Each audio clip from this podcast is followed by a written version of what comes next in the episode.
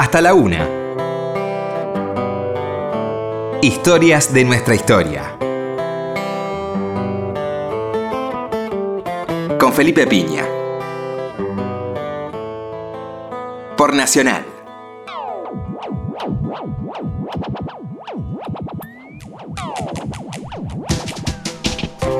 Hola, buenas noches, ¿cómo le va? Acá estamos nuevamente en Historia de Nuestra Historia. ¿Qué tal, Roberto? Hola, Felipe, buenas noches. Acá estamos iniciando el fin de semana, viernes a la noche, madrugada al sábado. Y tenemos un invitado muy querido, Martín Caparrós. ¿Cómo estás, Martín? Muchas gracias por venir. ¿Qué tal, Felipe? Gracias. Hace un a vos. montón que no nos veíamos. Hace un rato, sí. Sí. Este, ni siquiera para festejar nuestro cumpleaños. Claro que cumplimos el mismo día. Ah, el 29 de Un año de diferencia, somos geminianos. En efecto. Así es. Así nos, así nos ha ido, mira. Así nos ha ido. Este, pero bueno, eh, la verdad que un placer que estés acá. Eh, la excusa es eh, este libro que vas a presentar en la feria, ¿no? ¿Lo vas a presentar en la feria o no? No, no, en la No. feria no. No, Ah. vine estos días para presentarlo y ya me. Ya te me volvés vuelvo ir. a Barcelona. Sí, sí, me vuelvo a trabajar. Bueno, un librazo, Todo por la Patria, Martín Caparrós, un- una novela, no sé si policial, ¿no? Es una novela, tiene policial también. porque Tiene hay un- policial. Tiene un poco de thriller. Y en un escenario increíble, ¿no? La Buenos Aires del 33, este, Bernabé Ferreira, Mm. el, el pibe Rivarola, que es una especie de personaje de, de art, podríamos decir. Sí, como un busca que, Busca, quiere, ¿no?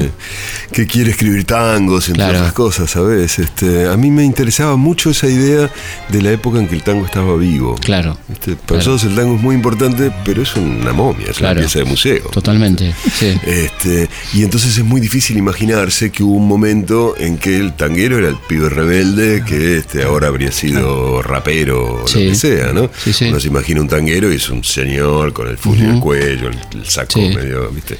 Y no, había un momento en que cuando estabas un poco afuera de las cosas te hacías tanguero. Y ese es un poco el pibe Rivarola, ¿no? Es ¿Y por el- qué Bernabé Ferreira, alguien tan boquense como vos? Mira. no, primero quiero aclarar que Bernabé Ferrari es importante en el libro, pero que no es, yo no diría, y me perdonen los Sí. que quisieran encontrar aquí eso, un libro de exaltación River Plate. No, no, es verdad, es verdad. Ni muchísimo menos. No, no, la verdad, tampoco queda muy bien. Los, los dirigentes de River que aparecen no Sí, quedan. no, no, no, impresionante, sí, matarifes y demás. sí. Sí. Este, no, yo estaba con ganas de escribir un, ¿cómo es? Un policial, un thriller. Este, me interesaba esa época, por esto que decía, Sí. porque me parece una época muy rica de la Argentina. Además, bueno, Sí. ustedes lo saben mejor que yo, la idea de este, un país que está en plena crisis, Sí. la crisis de los 30, la milladura, el primer golpe, el golpe de Uriburu y todo Sí. eso, pero que al mismo tiempo sigue confiando, sigue Claro. pensándose como el país del futuro, Sí. el país del mañana, que si tiene ese impulso todavía del principio Sí, del sí, siglo XX. Dios es ¿no? argentino. Este, claro. Igual el, el comienzo del libro hay una, una cosa muy interesante, ¿no? Cuando él dice si, si mi viejo que vino de Italia pensara, ¿no? Esto de, de ver este país de la promesa en crisis, ¿no? Que, que es este. Eso es bastante histórico, ¿sabes que Sí. Me sorprendió mucho encontrar material de época, eso del año treinta y pocos, Sí. este, donde gente decía, bueno, esto ya se fue al carajo. Claro. Qué pena que ya, con Sí, todo lo que sí, parecía sí. que iba a ser, Sí. ya no es, ¿no? Y sí, y que Eh, parecía que era así, ¿no?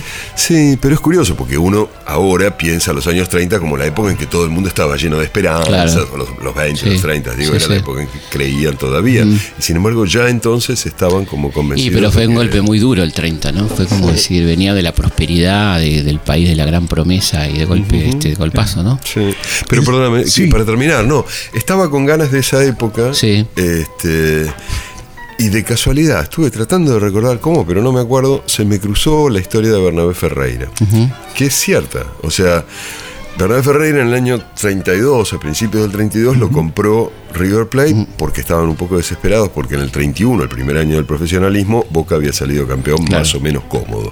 Entonces dije, Liberty, que era Antonio Sí, Liberty, era el el presidente de del River, estadio. y que ahora es el, el Sí. numen del gallinero, este, quiso comprar un algo, dar un golpe, Claro. qué sé yo. Y se compró a este tipo que jugaba en Tigre, que le pegaba muy fuerte a la pelota y que fue la transferencia totalmente inesperada y extraordinaria. Pagaron, cuánto hay, creo que 35 mil pesos de la Una época. fortuna. Que era una fortuna, Claro. sí, así como impensable, por la cual empezaron a llamar a River los millonarios. Claro. Claro. Este, fue por eso que le pusieron el mote. Ganaron el campeonato y un año después, a principios del 33, un día salió en todos los diarios, ¿dónde está la fiera? ¿Dónde está Bernabé? Había desaparecido. Yo me crucé con esa Claro. eh, noticia, pero no me acuerdo dónde, y dije, ah, voy a entrar por acá. Para ver después a dónde me llevaba. Claro, y te llevó por lugares muy interesantes, ¿no? Diario Crítica, bueno, todo eso, eso ese catalán anarquista, ¿no? Tan interesante ese personaje. Eh, no, y, re- y revivir esos lugares como el Tortón y los 36 Villares, ¿no? Toda esa, esa atmósfera tan... que a uno le encantaría ir a viajar al, por el tiempo, ¿no? Sí, me dio mucho gusto este, pasear por aquella Claro. Buenos Aires, ¿no? Que al mismo tiempo era un campo de batalla, porque estaban, este, habían tirado la iglesia de San Nicolás de Bari Claro. y Carlos Pellegrini y Corrientes para hacer el obelisco, Claro. estaban abriendo la 9 de Sí. julio, que no existía, estaban ensanchando Corrientes, que ahora están angostando. Sí, exactamente. 80 Sí, sí, fantástico, fantástico. Va, viene, vuelve. Esquizofrénico, en cuanto... Con eso sé que me pasó una cosa, es una tontería, pero me pasó una cosa curiosa, una especie de desazón histórica grave cuando hicieron de dos manos Santa Fe. Porque yo me acuerdo que yo tenía, qué sé yo, 10, 12 años, Claro. tener un poquito menos, Sí. cuando hicieron Santa Fe de una sola mano. Y era como, nos contaron, que era como el progreso. que Claro. había sido una vieja avenida de doble mano, pero Sí. llegaba el progreso y la hacían de una mano. Entonces, 50 o 45 años después, van y la hacen de nuevo de manos. y Puta, el país Bueno, y no Pueyrredón rinde, también, ¿te ¿no? acordás? Pueyrredón también. Sí, claro. sí, sí, sí, sí, esto de la, la corriente angostas es, es extraño, ¿no? De vuelta otra vez, porque fue como. este Supuestamente es para favorecer el teatro, dicen. Bueno. Ojalá. Y otros, y otros gestos y otros, Sí, este, sí, y sí. otros disfraces. Yo, antes de, de seguir con el pibe Rivarola, quería hablar un poquito de Echeverría, que me pareció un librazo, de un personaje fantástico de la Argentina, de los más lindos, me parece, ¿no? Lindo en el sentido de, de un Alberdi, ¿no? De esos personajes que uno realmente te da cierto orgullo, ¿no? Que hayan sido argentinos, este, dejando de lado el patrioterismo. Y un tipo tan olvidado, ¿no? Sí. O como algunos de ellos tan recordados sin ningún eh, sin ningún contenido. Claro, ¿no? sin sustento. Digo, no hay Sí, pueblo la de la de- del país que no tenga una calle. Claro, no sirve para nada, porque la pero- gente no sabe quiénes son los de las calles, claro, ¿no? Este, eso es así. Sí. Y este tipo, bueno, me- me, me pareció muy, muy interesante la novela, escrita de una manera muy particular, muy dubitativa por momentos, ¿no? De si estas cosas fueron. Me hizo acordar mucho a mm, HHH de, de Binet. Ah, mira. Esta cosa de- del tipo que, que vos sos historiador además, ¿no? De- del tipo que se plantea si las cosas fueron así, ¿no? Como la estás contando. Claro. Ese intento de suicidio con el que comienza el libro. Este, y este personaje que, bueno, pobre tipo, ¿no? Echeverría, en un punto, ¿no? Un tipo raro, ¿no? Sí, sí, una vida bastante complicada, Sí. salvo un breve momento de esplendor, así en los 30, todo el Sí. resto fue un desastre, Sí. antes y después. Y lo interesante es esto de alguien que se propone crear una literatura nacional, que es algo claro. que no pasa. En general Claro. los países tienen literatura que se va haciendo de a poco, ¿no? Y, Este, y- y- y- y sobre todo imbuido del romanticismo, ¿no? Porque un poco lo que lo motiva es haber estado en Francia, ¿no? Curiosamente. Sí, eh, yo creo que haber estado en Francia lo que hace es darle el cauce por el Claro. cual andar. Pero el problema era que la Argentina era mucho más nueva que casi ningún otro lugar del continente, por lo menos sin duda, porque en los demás, digamos, en los demás lugares Sí. con cierto desarrollo cultural, digamos, Sí. Perú, México, Sí, claro. incluso Nueva Granada, Colombia, este, había una continuidad con lo español mucho más fuerte. Claro. En ningún lugar habían roto con lo español de forma tan radical como nosotros, Es verdad. que decían los españoles son todos bárbaros, son unos brutos, oscurantistas, hay que olvidarlos. Entonces, claro, el efecto de romper así tanto con lo español es que no teníamos una tradición en la que Claro. apoyarnos. No veníamos, Sí. acabábamos de nacer de un repollo. ¿viste? Sí, sí. Entonces, un repollo que no queríamos. un repollo que además Claro. queríamos tirar a los chanchos. Claro, claro, claro, totalmente. Entonces, este, por eso yo creo este movimiento de Echeverría de decir, bueno, tenemos que inventarnos una literatura. Era una época en que para constituir una identidad, una literatura era algo importante. Fundamental. Probablemente ahora ya no lo sería, No. pero en ese momento lo era. Entonces, este, de ahí esa cosa tan extraña, digamos, tan este, extraordinaria en sentido Sí. estricto, de decir hay que inventar una literatura. Y claro, lo único que tenía a mano para inventarla, curiosamente, era este El romanticismo. el romanticismo francés. Pero además hay otra paradoja ahí, porque quiere hacer una literatura nacional. Entonces, el modelo es este, estos mm, poetas románticos que arman también como Sí. mitologías nacionales en Francia, en Inglaterra, Vuelta en al Alemania. campo. Claro. Este, sí. Claro. Pero claro, ¿qué, ¿cuál es la componente nacional que podía usar en la Argentina para argentinizar el texto? Sí. el campo, Claro. el gaucho, Seguro. el indio, todas esas cosas que eran exactamente lo contrario de su intento civilizador. Claro, claro, exactamente. Entonces, para civilizar, para crear una literatura tenía que usar a los bárbaros, Claro. hablando sarmientinamente. ¿no? Totalmente. Una este, y la temática, ¿no? Fíjate, la cautiva, este, bueno, el matadero que es una obra maestra, ¿no? sí. El matadero es impresionante, ¿no? es un cuento tremendo. Después está eh, El matadero que entre paréntesis este, él no publicó. Claro, Este, exactamente, es póstumo, ¿no? Lo, lo publicó Juan María Gutiérrez, ¿no? Juan María Gutiérrez 20 Claro, años después, él lo había dejado ahí porque le parecía que no estaba suficientemente Sí, sí, escrito, bueno, ¿no? que se torna un poco una albacea Juan María Gutiérrez de las obras de él, ¿no? Sí, sí, sí, ver, Sí. un poco no, se torna Sí. él albacea de sus obras, había sido como su casi su único amigo fiel Sí. a lo largo de, de los últimos 20 años. Este Echeverría, como algunos saben, murió muy joven en Montevideo, a los 45, este, exiliado en Montevideo. en Sin ver el- 51. la, la caída de Rosas. Justo antes, Claro. pocos meses antes de que. Rosas cayera, que habría podido volver y ser Sí, saludado y qué sé yo, este, se murió muy pobre. Y, y recién 20 años después, cuando todos sus amigos de esa época estaban realmente en el poder, Bartolomé Mitre, Sarmiento, el mismo Juan María Gutiérrez, que era el rector de la Universidad de. Buenos Aires, este, ahí le hicieron una edición póstuma de sus obras. Y ahí Juan María Gutiérrez se acordó de que había unos, unas páginas ahí escritas con una especie de cuento inacabado sobre el matadero y lo publicó y es de lejos lo mejor que Y yo creo que sí. Y uno de los grandes textos de la literatura Y argentina. después el dogma socialista que tiene un interés interesante, ¿no? Que la mirada, la ojeada retrospectiva que da origen o que como un prólogo, ¿no? Al dogma socialista también es muy interesante. es ¿no? curioso, sí.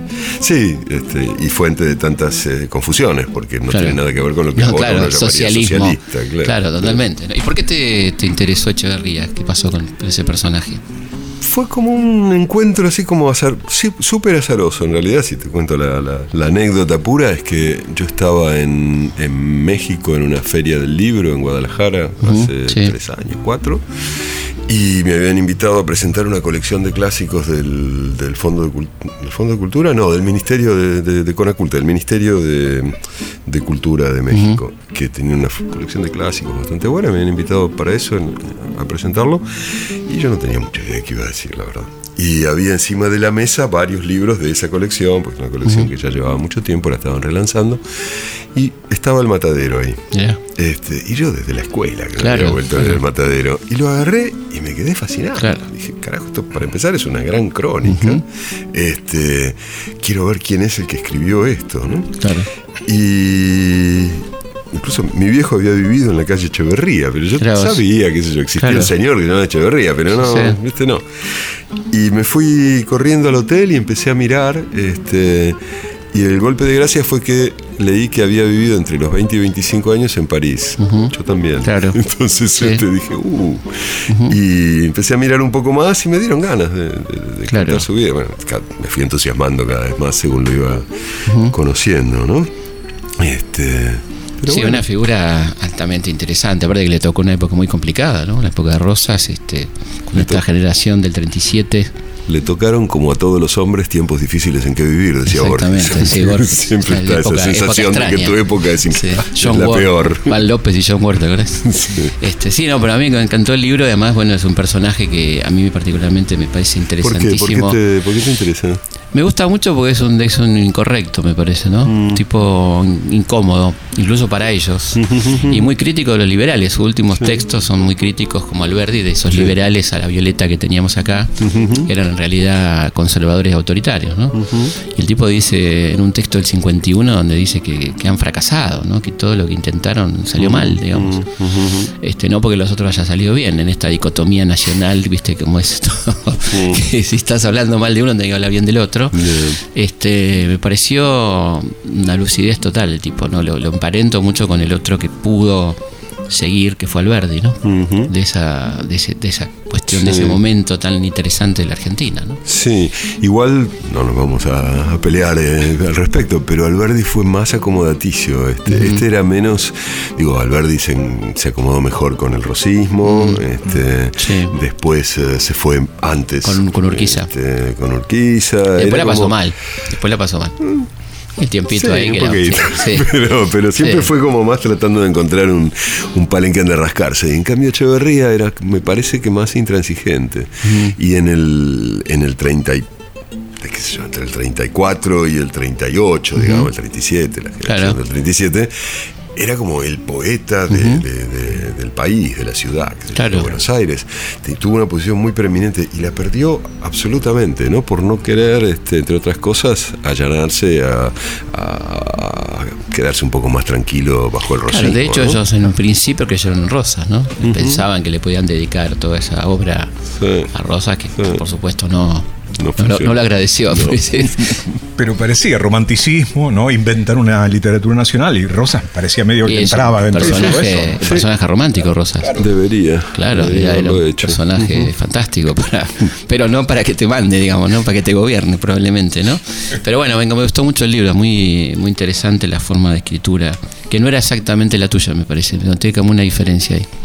Ah, no, yo creo que esa es más la mía que esta, por ¿Ah, ejemplo. Sí, sí, yo me siento más identificado con, con el trabajo de Echeverría, más elaborado, por otro lado, este, que este que fue como, bueno, algo que me divirtió mucho hacer y tal, pero que es más ligero. ¿no? Sí, aparte este, bueno, claro, está narrado de una manera así, la verdad que está muy, muy entretenido el libro y, y bueno, hay unos, hay unos momentos muy interesantes, ya hablando de historia, ¿no? Que son, que es crítica, ¿no? Qué momento alucinante, ¿no? Mm. De la- del periodismo argentino Sí, que fue ese y los nenes que pasaron por ahí, ¿no? sí, sí. Bueno, Eso. hablábamos de Borges recién, este, por ejemplo, por pero ejemplo. tantos otros. Alt también, aunque en el momento en que yo cuento, en el 33 ya no estaba ahí, este, se había ido como a fines de los 20, lo había intentado del Sí. mundo donde escribía. Eh, y tantos otros, sí. Armó una manera de, de hacer periodismo que, que duró mucho tiempo. Sí, ¿no? ¿no? Y González Tuñón y todos esos muchachos, Sí, ¿no? Sí, sí, sí. sí. Que también, están este, esas, esas miradas, eh, bueno, que creo que tiene el libro también Aguas Fuertes, ¿no? Hay Aguas Fuertes en el libro, de, lo que sí. era, de lo que era ese Se momento. intenta. ujú. Sí, y la, y la picaresca que me encanta, ¿no? De esta, que está en Mm. Argentina y que ahí estaba, bueno, a flor de piel por la crisis, ¿no? Sí, gente buscándose la vida como podía. Este, bueno, es ese ambiente de un tango de Dijépolo, digamos. Claro. En realidad, este, si yo pudiera elegir, quisiera que el libro fuera un tanguito de Dijépolo. Claro, es, Este, es un poco eso, ¿no? que es el, el- el- el- la, como la sensación de época. Y de hecho, el eh, bueno, ¿cómo se llama? Eh, el pibe Rivarola Sí. escribe, trata de escribir Claro. tangos. Le salen más o menos.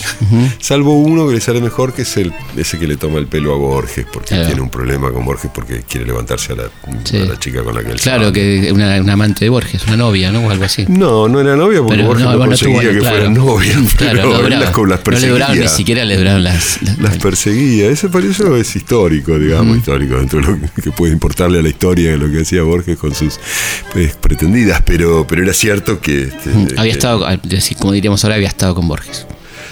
había, había estado, Borges pero había ojo que se- intentado que claro, estuviera con él, claro. pero no le había dado bola, no, no les daba, Claro. no le daban bola las, chicas, este, lo cual nos consuela un poco, porque si no sería este, Perfecto. claro, este, por lo menos eso, Absolutamente este, perfecto, sí. exactamente. Pero el diario Crítica además era como, retomando lo que decías, Sí. como un, una institución que iba más allá del periodismo. Yo eso no lo sabía, mira, me enteré escribiendo esta novela que tenía, por ejemplo, en, el- en la planta baja del edificio que se había hecho construir Botana en la Avenida de Mayo, tenía un consultorio médico, un consultorio jurídico, y la gente podía ir ahí y hacerse atender este, por alguna enfermedad Claro. o pedir un consejo a un abogado. Este, tenía una eh, forma de Acción interacción social. con la comunidad, sí, de acción social, que ahora no imaginamos como propia de un, No, de para un nada. diario, ¿no? No, no, ni, ni- ni por asomo. Eh, Y eh. también era- es el año 33, el año del debate de las carnes, ¿no es cierto? Ni más ni menos. Sí, eso me lo perdí porque es más adelante. Claro, el, el Es, 33 es el este, pacto Roca-Runciman. Sí, sí. Y ahí empieza Lisandro a empezar. Y el, el Exactamente. 35 es el momento Sí, que coincide con la muerte de Gardel y ahí Botana hace esta movida tan interesante de eh, la campaña pro repatriación de Gardel, ¿no?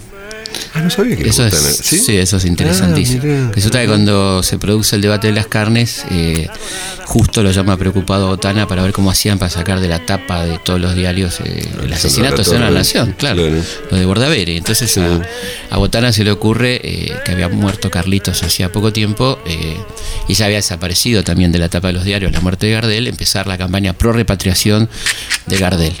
Y ahí, ahí este, empieza eh, crítica a sacar notas, las novias de Gardel, este, las canciones de Gardel, campaña pro Gardel y termina corriendo al, al asesinato en el Senado de la Nación con esta movida eh, don Natalia Botana y don Agustín Pedro. Qué bueno, Felipe, te voy a dedicar al tercer tomo, porque me parece una idea genial para el tercer, porque quiero hacer, no sé si lo haré, pero la verdad que tengo ganas de seguirla eventualmente, y mi idea era hacer un tomo por año, entonces ir recorriendo Ah, un seguir poco la de. Rivarola, buenísimo. Claro, Y sí. y hacer este uno por año. Y entonces el 34 tengo alguna idea, qué sé yo, Congreso Eucarístico.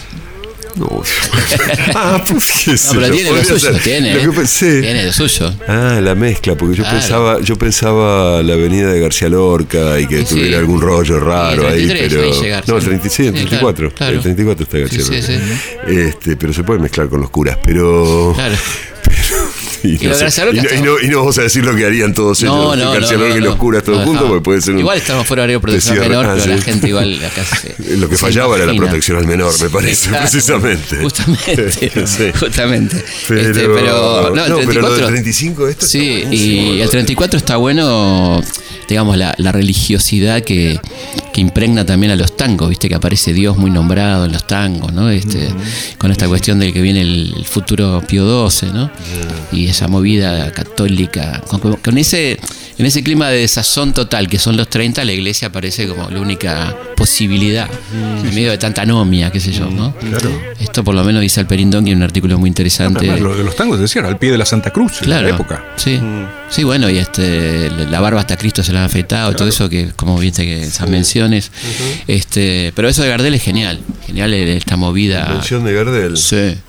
sí. Porque a mí me Bueno, acá está interesaba- bueno el debate sobre Gardel que hay. Claro, yo quería poner a Gardel antes de que antes de que fuera un monumento, porque para Claro. todos nosotros Gardel ya, viste, ya Claro. está, ya está consagradísimo, está en el altar, no se puede decir nada. Y cada día canta mejor, que es verdad, porque cada vez se graba, se escucha mejor.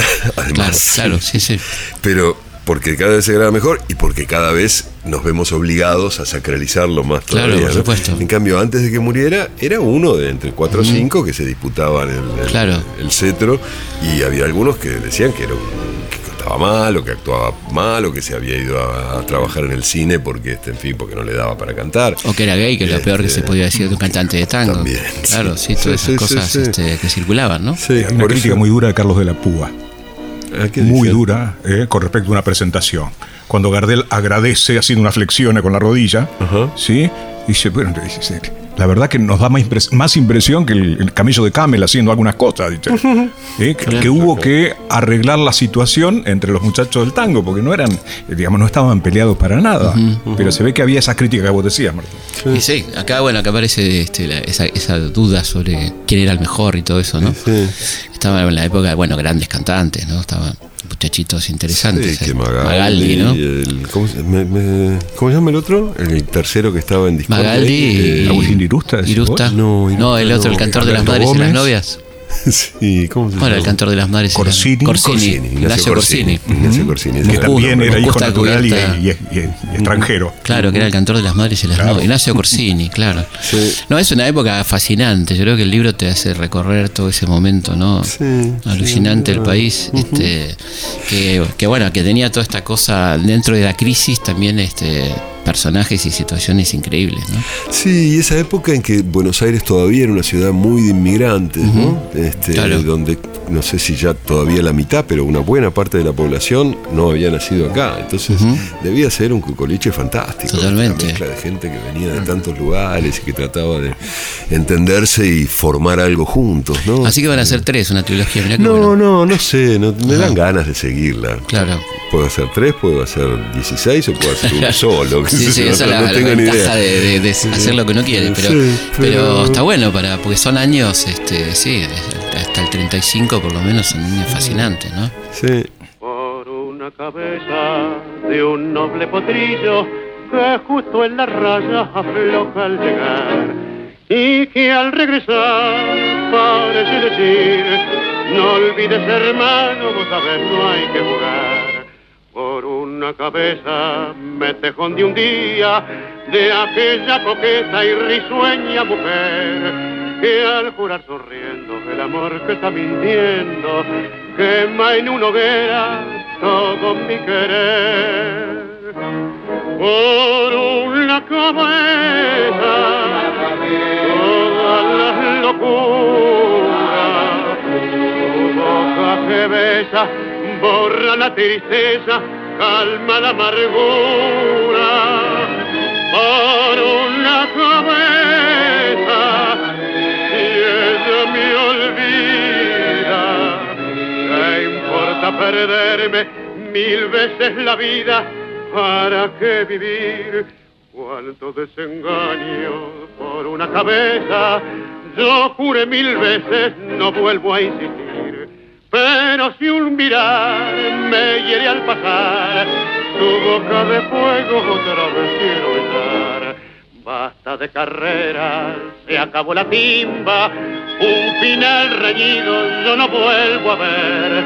Pero si algún bingo llega a ser fija el domingo, yo me juego entero, ¿qué le voy a hacer? Por una cabeza, locura, tu boca que besa, borra la tristeza, calma la amargura.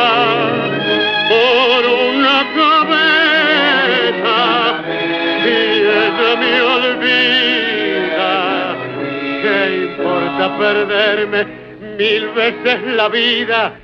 ¿Para qué vivir? Vamos a una pausa y seguimos conversando con Martín Caparrós aquí en Historia de nuestra historia. Estás en Historias de nuestra historia. Por la radio de todos. Seguimos en Historias de nuestra historia.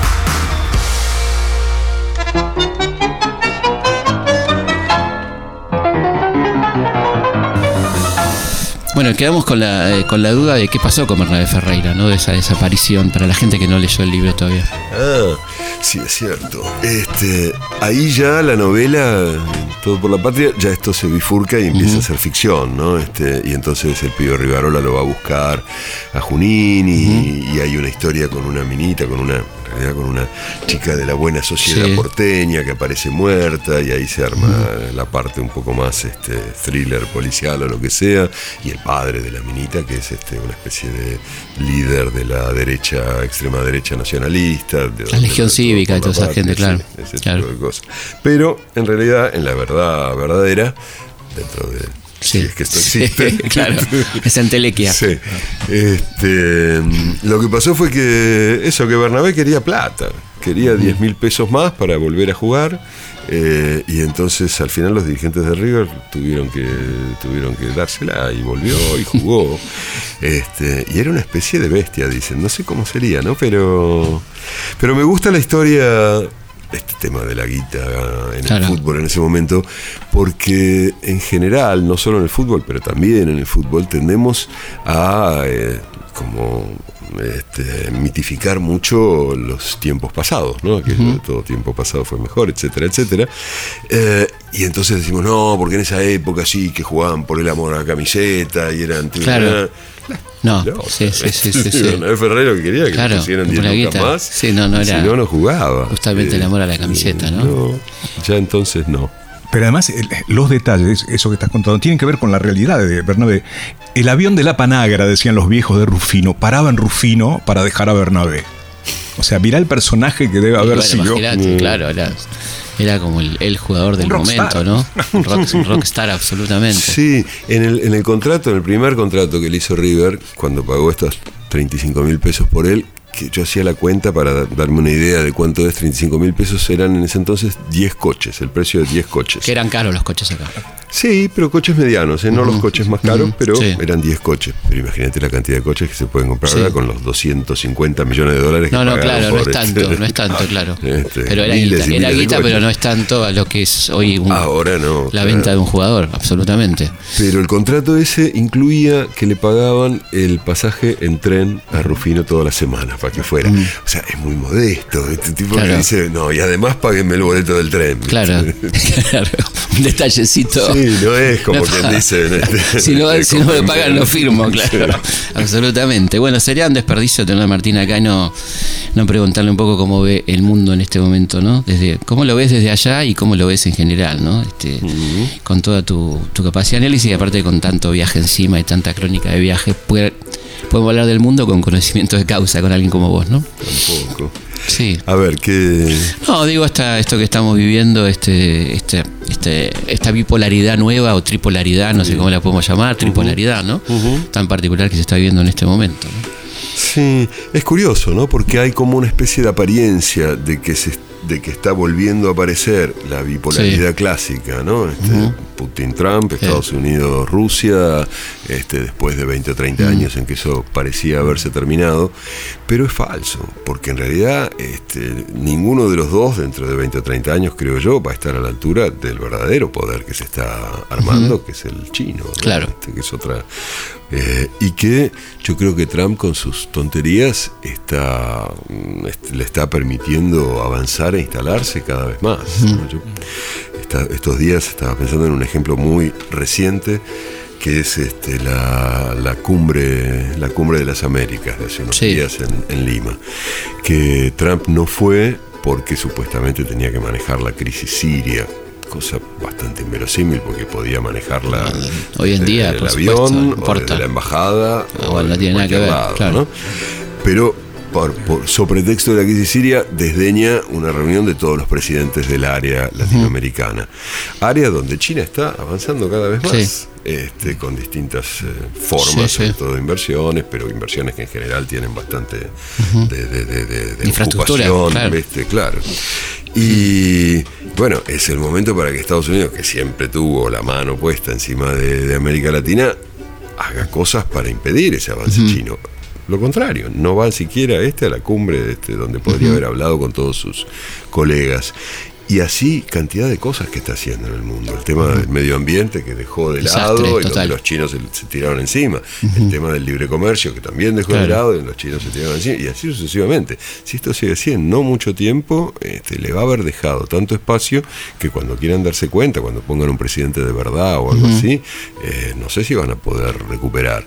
Yo creo que eso es lo más interesante que está pasando en términos este, geopolíticos. Y un poco la pérdida de, de- de poder de Europa, evidentemente, ¿no? que ya viene pasando, pero también es como está en un segundo plano, ¿no? La Comunidad Económica Europea. Sí, yo creo que Europa es cada vez más un parque temático, ¿no? Un lugar Claro. muy bonito para ir a pasear, para vivir muy cómodo, donde Claro. los, este, a los eh, campesinos les pagan para que sigan siendo campesinos y a los otros eh, Por ahora. por ahora. Por ahora, Este, exactamente, sí. Yo estoy escribiendo una novela que transcurre en 2050, entre 2050 y 2070. Me divirtió tratar de pensar, imaginar ese mundo. Europa. Y Europa está casi desintegrada. Este, En ese momento. Sí, hay como ciudades que resisten, una especie de, en realidad, de neofeudalismo, que Claro. había dicho Humberto Eco, ¿viste? Sí, sí, sí. Ciudades que resisten y yo, pero el resto, como justamente tuvieron que dejar de pagarle subsidios a los, este, granjeros. a los granjeros porque ya no tenían Claro. guita, los estados se estaban debilitando, ya no tenían guita para pagarle, entonces los granjeros tuvieron que abandonar el campo porque ya de eso no vivían, porque además este, el tipo de producción que tenían ya no era del todo necesaria, quiero decir, va a haber comida que se produzca Claro. más allá de la tierra, etcétera, etcétera. Entonces la hipótesis es que, el- el- el- lo que todo lo que ahora es campo va a quedar como medio salvaje, medio recorrido además por, por bandas tratando de sobrevivir. qué sé Sí, yo. muy medio, medio Evo, digamos. Yo me lo imaginaba. Por Sí. supuesto es un delirio. No, No, sí, pero, no parece tan delirante, ¿no? Primero va a haber que llegar al 2050, ¿no? Vamos, bueno, Claro. vos quizás, yo no, vos sos más joven. Un año, apenas un año más joven. Este- Apenas un año, pero digo, este, no, digo, me parece que estamos complicados para con cómo vamos, ¿no? sí. y, y España cómo la ves? Viviendo en España, ¿no? España es un Y por supuesto te quería preguntar, viviendo en Barcelona, ¿qué, qué es esto, no? ¿Qué es lo de Cataluña? Si, si nos puedes explicar de qué se trata. A ver, bueno, empecemos por, por Cataluña, que es una forma de decir España. Yo creo, y traté de escribirlo, que la explicación de lo que está pasando ahora en Cataluña es que hubo dos gobiernos de centro derecha, el español por un lado, el catalán por otro, que se vieron en situaciones muy difíciles porque empezaron a reducir este, todo tipo de servicios y prestaciones sociales, presupuestos sociales por la crisis Claro. De 2008-2009, entonces hacia 2012, digamos, sobre todo Cataluña era la región que más había reducido este, salud, educación, subsidios a la vivienda, en fin, todo lo gasto social. Estaba empezando a haber mucha gente en la calle. El gobierno era un gobierno del centro-derecha catalanista, este partido que se llamaba Convergencia Sí. y Unión, Puyol, todo eso. Puyol y después muy, corru- muy corruptos. Muy corruptos, pero además habían gobernado Cataluña. Puyol había gobernado Cataluña durante 20 años sin jamás hablar de independencia ni Claro. nada por el estilo. O sea, no formaba parte de su horizonte de intereses.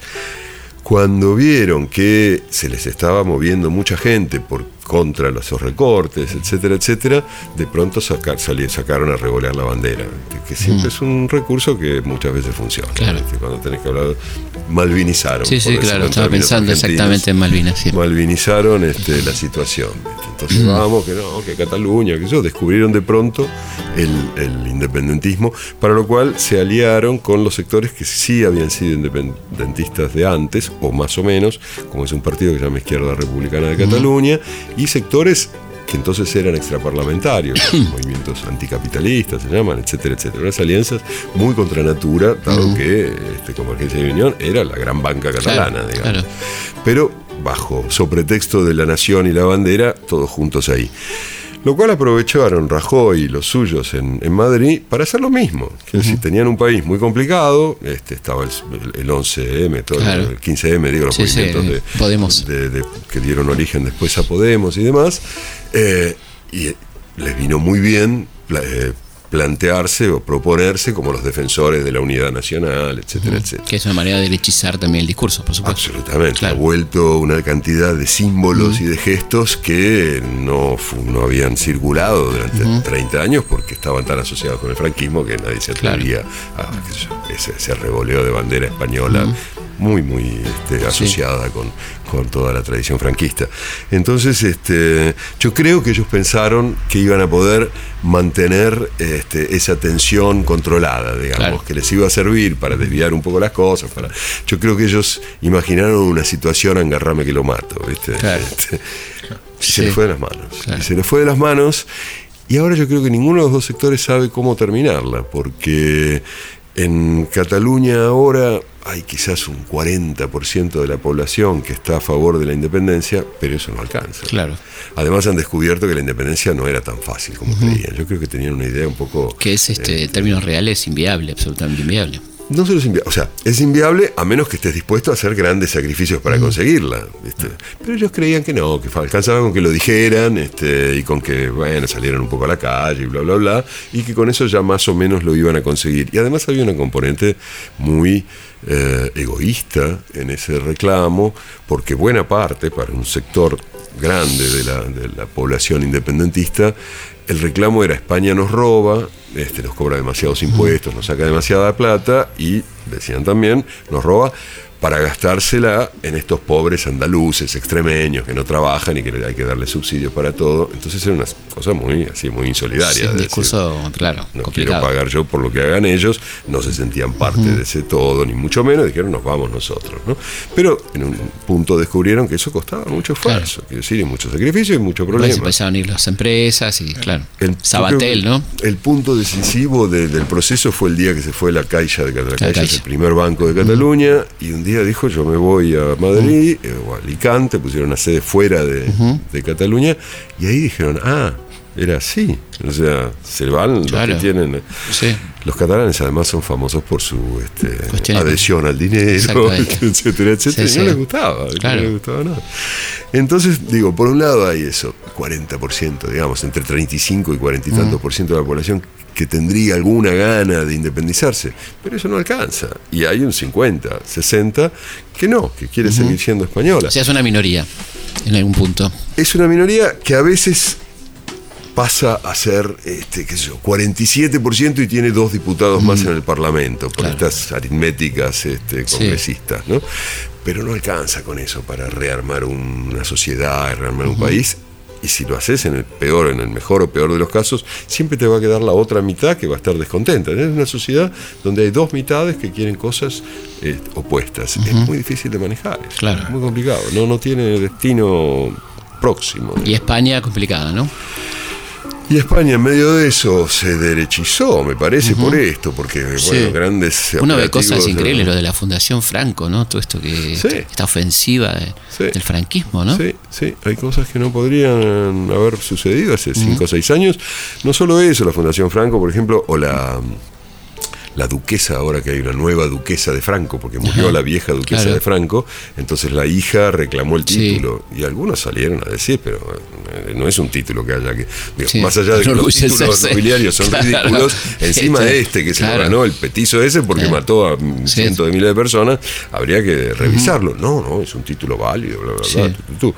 Por un lado eso, este, pero por otro lado hay también un avance de ciertas cosas de censura Sí, y de, sí, un de actor que muy fuerte. un, actor que no le prohibieron ahora, ¿no es cierto? Sí, un- y un rapero que lo metieron tres años y medio en cana. Ahora está en cana por unas letras de sus raps que son fuertes, pero son letras de canciones. Sí, claro. Decir, no, no- no- Imposible. No, le pegó a nadie. Tres años y medio de cana es mucha cana.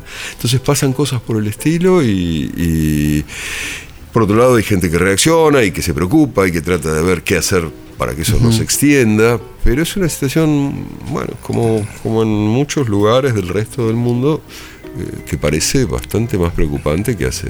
Sí, uno, años, uno, uno ¿no? observa una, una oleada derechizante, bueno, por supuesto en Argentina también, ¿no? Hay una, una especie de habilitación a estos discursos, ¿no? Sí, sí, sí. Que uno sí, cre- claro. creería, más bien querría que perimidos, pero no son así, ¿no? No, este, se recuperaron con bastante, con bastante buena salud. Yo podría discutir que en algunos casos me parece que tiene que ver con este, lo mal que funcionaron los discursos que se decían. de Absolutamente, ¿no? absolutamente. Este, Sí. sí, además uno también podría pensar que nunca se fueron del todo, ¿no? Me parece a mí. Además, sí, me, da, sí, me da esas, por lo menos en lo que uno ve acá, nunca se terminaron de ir, ¿no? Como que estaban un poquito agazapados, esperando el momento de, de volver a salir, ¿no? Sí, y supongo que muchos cometimos el error de pensar que, que no les daba el cuero para Claro, tomar los términos claro, de, de claro. General Lanusse, ¿no? Sí, sí, sí. Este, que eran más tontos que lo que parecían o más incapaces que lo que hubiéramos imaginado y terminaron siendo bastante más capaces este, de, de- de hacerse con el poder y de mantenerlo que lo que Y, del, y, el- suponíamos, y el ¿no? discurso, ¿no? Porque estamos hablando de cosas tremendas, o sea, reivindicaciones de, de dictaduras y de, matanzas y genocidios en un punto. ¿no? Que Uno ve en las redes cosas que sí no puede ser, ¿no? Sí, sí, sí, sí. Sí. A mí sí, me- Sí, eh, me llamaba la atención porque todo esto que contaba se daba en el marco de eh, un, un tema nuevo con la Unión Europea. Y yo recordaba que Ortega y Gasset decía que la diversidad de Europa era la garantía de su unidad. Ujú. Bueno, parece que no. Y, y toda esta idea de nos vamos de España, cuando los europeos eh, dicen, bueno, pero ¿la Unión existe como unidad o no?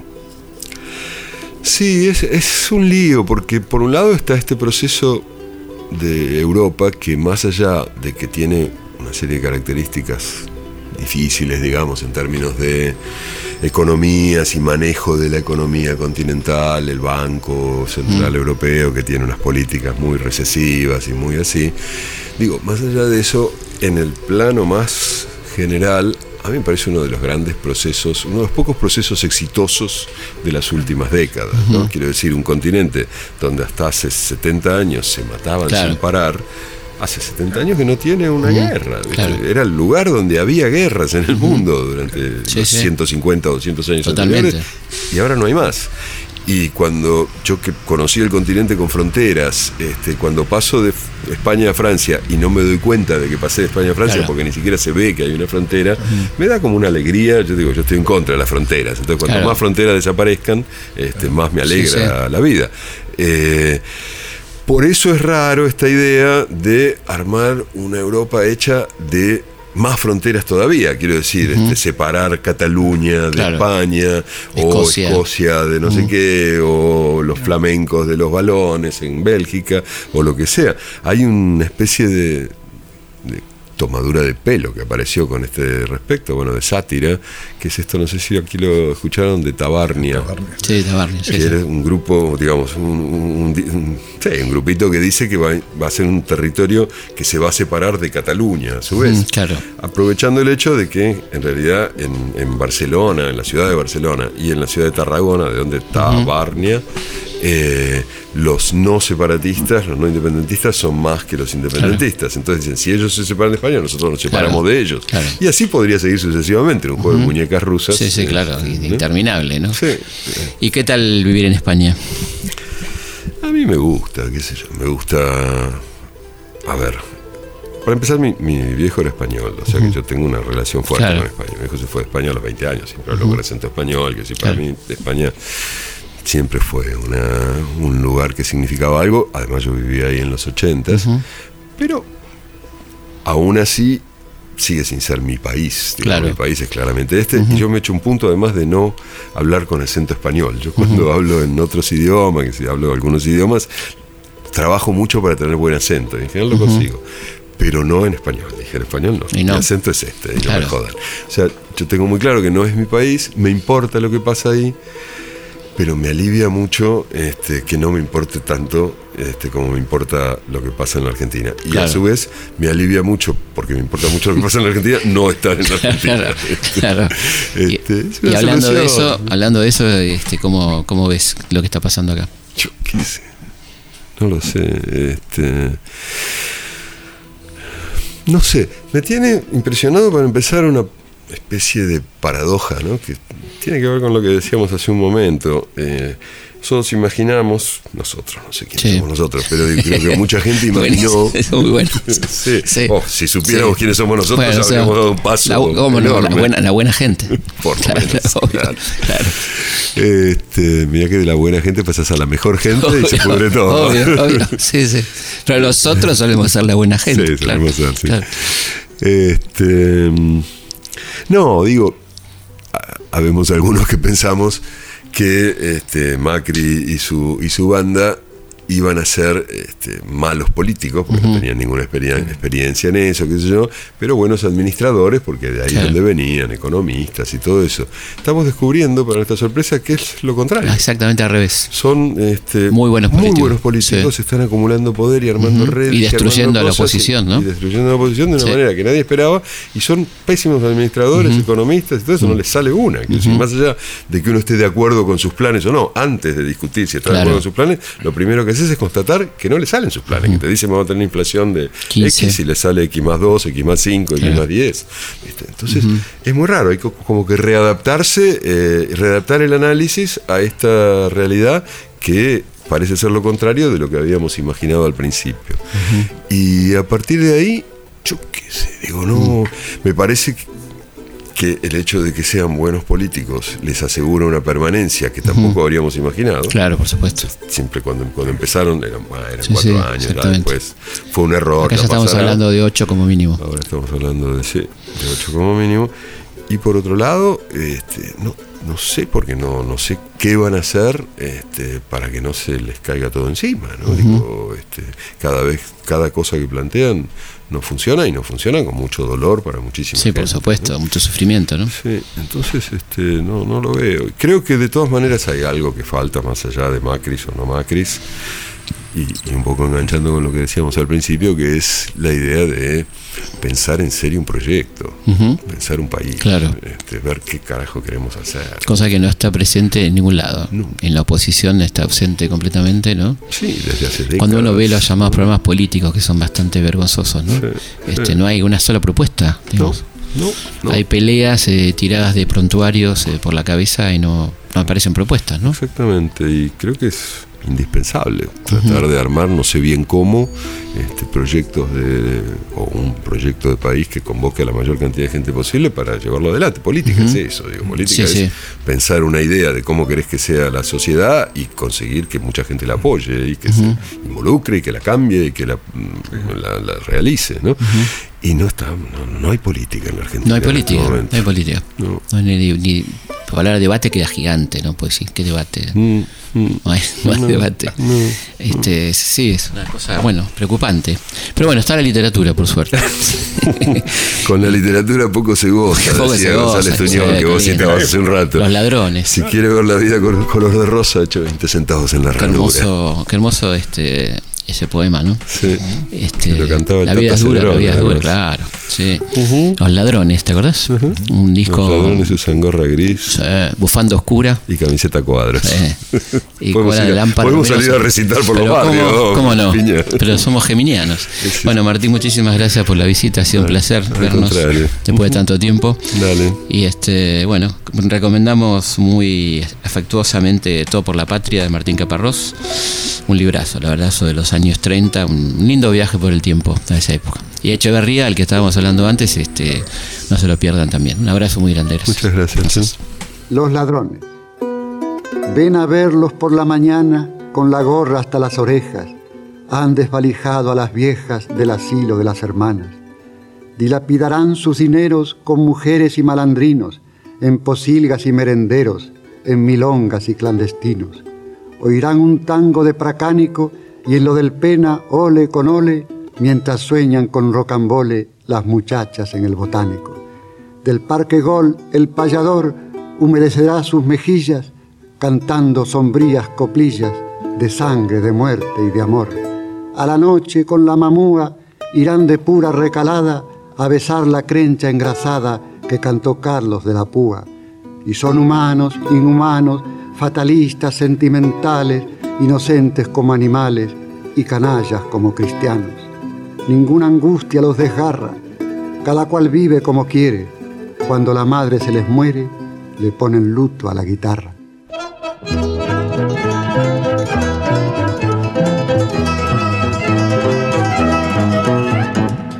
Pesar de las salas sucia y oscura, de gentes y de lámparas luminosas, si quiere ver la vida color de rosa, eche 20 centavos en la ranura y no ponga los ojos en esa hermosa que frunce de promesas la boca impura. Eche 20 centavos en la ranura si quiere ver la vida color de rosa. El dolor mata, amigo, la vida es dura, la vida es dura. Y ya que usted no tiene ni hogar ni esposa, ni hogar ni esposa, eche 20 centavos en la ranura. Si quiere ver la vida color de rosa.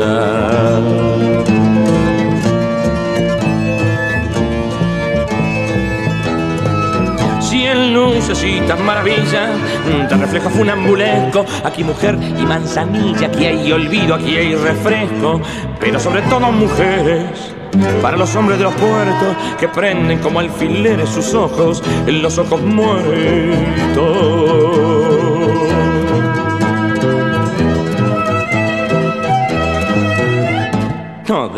Tener esqueleto el enano de Sarrazani, que bien parece un amuleto de la joyería Casani. Salta la cuerda, salta la ojos de rata, cara de clon y el trala, trala, trala, la rima en tu viejo corazón. Estampa, luce, musiquilla, misterios de los reservados, donde entran hurtadillas los marinos alucinados y fiesta, fiesta casi idiota y tragicómica y grotesca, pero otra esperanza remota de vida milina nochesca.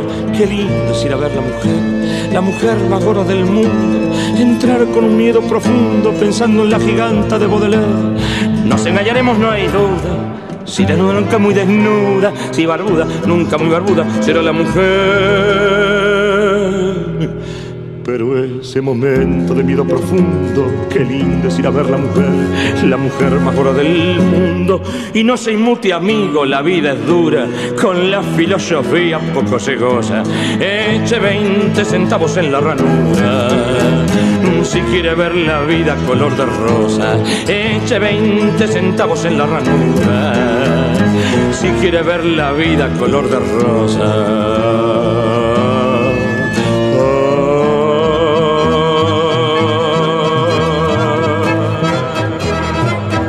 Historias de nuestra historia. Por Nacional